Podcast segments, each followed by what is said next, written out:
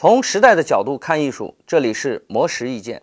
在军联资本企业发展研究院二期班毕业仪式上，现任联想集团有限公司董事局名誉主席、联想集团高级顾问柳传志分享了自己思考问题以及克服焦虑的办法。他说：“当自己感到焦虑的时候，就会一个人沉思，先把产生焦虑的对象弄清楚。比如一项任务曾经成功的完成。”但是今天遇到类似的情况，且出现了问题，从而带来了焦虑的情绪，那么就要思考之前成功的原因是什么？为什么会出现目前的问题？应该怎样去解决这些问题？想明白了之后，再朝解决的方向进行努力，就可以迎刃而解。即使是面对再恶劣的情况，也会有上、中、下三种应对策略，而不至于说什么办法都没有了，让人听天由命。若是想明白了这个道理，焦虑自然不会有。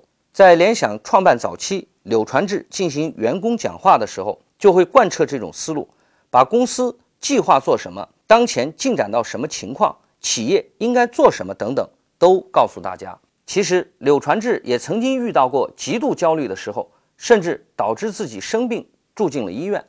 不过，他逐渐发现，但凡自己想不清楚的时候，就要跟他人进行交流。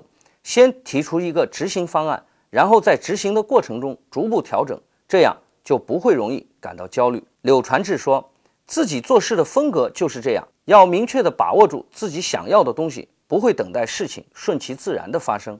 模式意见每天更新，请注意查收。